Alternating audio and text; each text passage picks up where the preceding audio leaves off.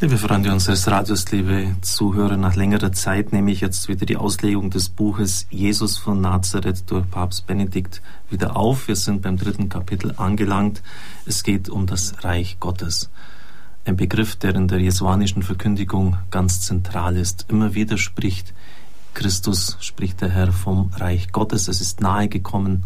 Es bricht dadurch an, dass er die Mächte der Finsternis hinaustreibt, wenn ich mit dem Finger Gottes die Dämonen austreibe, ist das Reich Gottes schon zu euch gekommen, es ist mitten unter euch.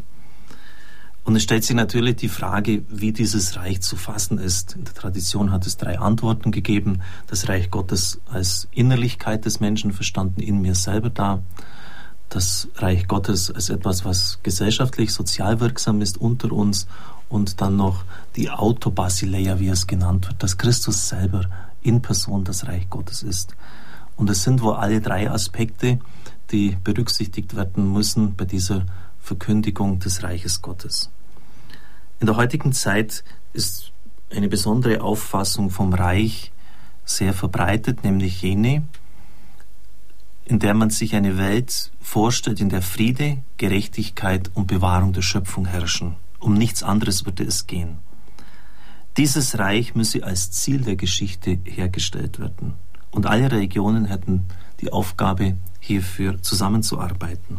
Das hätte den Vorteil, dass jede Region ihre eigene Identität bewahren könnte. Und Jesu Botschaft könnte endlich universal angeeignet werden, so schreibt der Papst. Aber wenn man näher hinsicht, wird man doch stutzig. Was sagt das eigentlich Gerechtigkeit? In einer konkreten Situation? Wie kann denn Friede geschaffen werden? Bei näherem Hinsehen, schreibt der Papst, erweist sich das alles als utopisches Gerede ohne realen Inhalt. Vor allem zeigt sich, Gott ist verschwunden. Es handelt nur noch der Mensch. Der Respekt vor den religiösen Überlieferungen ist nur scheinbar. Im letzten würden sie überhaupt nicht zählen. Der Glaube, die Religion wird finalisiert auf politische Ziele hin. Die Nähe dieser nachchristlichen Vision von Glaube und Religion zur dritten Versuchung Jesu, wo es darum geht, ein irdisches Reich auf Erden aufzurichten, ist beunruhigend. Wir kommen wieder zum Evangelium, zum wirklichen Jesus zurück. Und das ist auch eine Stärke dieses Buches. Ich habe jetzt auch schon einige Rezensionen gelesen von Fachtheologen, die sagen, das ist wirklich faszinierend, wie der Papst ja, diesem Jesus, der von den Evangelien überliefert ist, traut, dass, dass dort wirklich die Gestalt des Herrn uns in einer Weise geschenkt worden ist, dass man sie fassen kann. Dass das nicht atomar aufgelöst wird in, in, in verschiedene Traditionsstränge, die miteinander am Schluss gar nichts mehr miteinander zu tun haben. Der Papst legt dann dar, dass Matthäus vom Reich der Himmel spricht aufgrund des zweiten Gebotes hat man sich nicht mehr getraut, nicht mehr gewagt, den Namen Gott in den Mund zu nehmen. Und deshalb spricht man vom Himmelreich. Der verlorene Sohn, der zurückkehrt, sagt, ich habe mich versündigt gegen den Himmel und gegen dich. Himmel ein Synonym für Gott. Ich habe gegen Gott mich versündigt. Demgemäß ist das Wort Himmelreich nicht etwas Jenseitiges, sondern es ist von Gott die Rede, der ebenso diesseitig wie jenseitig ist der die Welt unendlich überschreitet, aber zugleich ganz innerlich ihr nahe ist. Noch eine wichtige sprachliche Beobachtung. Das hebräische Wort Maikut meint eine Herrschaftsfunktion, meint das Herrsein des Königs. Es ist also nicht von einem bevorstehenden oder einzurichtenden Reich die Rede, sondern von der Regentschaft Gottes über die Welt, die auf neue Weise in der Geschichte Ereignis wird. Wir können noch einfacher sagen, Jesus verkündet, indem er vom Reich Gottes spricht, ganz einfach Gott. Und zwar Gott als den lebendigen Gott, der in der Welt und in der Geschichte konkret zu handeln imstande ist und jetzt handelt. Er sagt ganz einfach, Gott gibt es. Und Gott ist wirklich. Das heißt, er hält die Fäden der Welt in der Hand. In diesem Sinn ist Jesu Botschaft ganz einfach, nämlich durch und durch theozentrisch, das heißt auf Gott ausgerichtet und nicht auf das, was wir jetzt herrichten, machen, schaffen, miteinander tun können. Es ist die Stunde, in der sich Gott in einer alles bisher übersteigenden Weise in der Geschichte als ihr Herr zeigt.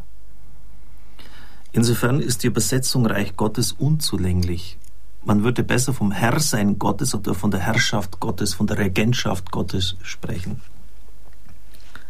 Der Papst schreibt, er hält die Fäden der Welt in der Hand. Liebe Freunde, liebe Zuhörer unseres Radios, soeben habe ich ein halbstündiges Gespräch geführt mit dem Referenten von Standpunkt am Sonntag in einer Woche, ein Professor für Mikrobiologie. Er hat internationale Standardwerke geschrieben. Schon vor 20 Jahren habe ich eines davon in der Hand gehabt. Evolution kritisch gesehen. Ein Mann, der mit seinen Forschungen viel erreicht hat, mit 16 Jahren aus der Kirche ausgetreten ist weil ihm das alles nicht mehr gesagt hat und erst dann eigentlich durch die Biologie und durch andere Gläubige wieder zum Glauben gekommen ist. Warum? Weil er auch entsprechend dem Römerbrief, was ja heißt, dass die aus der Schöpfung der Schöpfer erkannt werden kann, weil es ihm klar geworden ist, dass sich das nicht alles von selbst entwickelt hat. Da gibt es tatsächlich jemand, der dahinter steht, der der Herr ist von Welt und Geschichte. Also das ist durchaus auch ganz konkret, wenn man von der Regentschaft Gottes spricht. Kann man dann einfach sagen, wie man das jetzt in den letzten Tagen in den Zeitungen lesen konnte, nein, nein, die Region, die beschäftigt sich nur mit dem Glauben, mit der Innerlichkeit des Menschen und alles andere, den Weltbezug, den könnt ihr vergessen, das sind die Naturwissenschaften zuständig. So einfach geht's nicht. Und ich wundere mich, sage ich auch ganz offen und ein bisschen ungeniert, über die Naivität solcher Antworten als ob es damit getan wäre, die Reviergrenzen abzustecken. Es gibt doch schon längst die Grenzüberschreitungen. Lesen Sie doch nach, was führende Neodarwinisten Richard Dawkins und viele andere sagen. Der Schöpfungsmystizismus ist ein Unkraut, das endlich ausgejätet werden muss. Und das hat auch konkrete Folgen für die religiöse Sozialisation. Denn wenn Sie vom, davon sprechen, dass Gott der Herr der Welt ist, und das sagen Sie dann Schülern von heute, die in der Naturwissenschaft etwas ganz anderes gelernt haben, dann lachen die nur noch darüber. Reich Gottes, das ist ganz wichtig, meint das Herrsein Gottes, die Regentschaft Gottes auch über die materielle Welt. Und dass er handelt, nicht einfach nur irgendwie in einem fernen Zeitpunkt mal etwas angestoßen hat und sich dann wieder zurückgezogen hat. Dann sagt der Papst, wir müssen den Inhalt dieser, den Inhalt dieser Reichsbotschaft vom geschichtlichen Kontext her noch näher fassen greift dann auf das Alte Testament zurück. Das sind die sogenannten Thronbesteigungspsalmen, die das Königtum Gottes, von Jahwe also, proklamieren.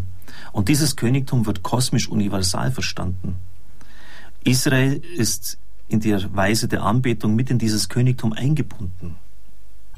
Im zweiten Jahrhundert vor Christus im Buch Daniel ist vom gegenwärtigen Herrsein Gottes die Rede. Es wird eine Zukunftshoffnung verkündet, die in der Gestalt des Menschensohnes sich konkretisiert. Er wird diese Herrschaft Gottes heraufführen. Im Judentum zur Zeit Jesu begegnet uns der Begriff der Gottesherrschaft im Tempelkult, in der Liturgie der Synagoge, bei den Rabbinern, in den Schriften von Qumran. Also es ist sehr präsent, dieses Herrentum Gottes.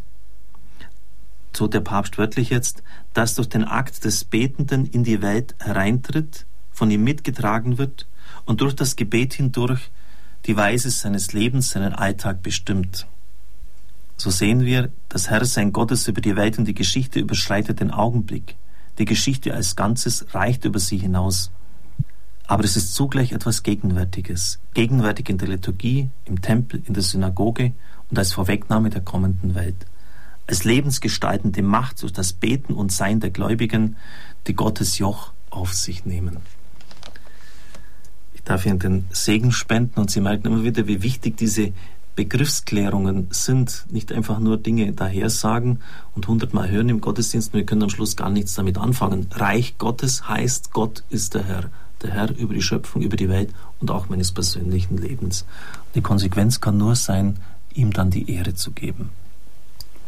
Es segne und behüte Sie der mächtige und gütige Gott, der Vater und der Sohn und der Heilige Geist. Amen. Ich wünsche Ihnen einen gesegneten Tag.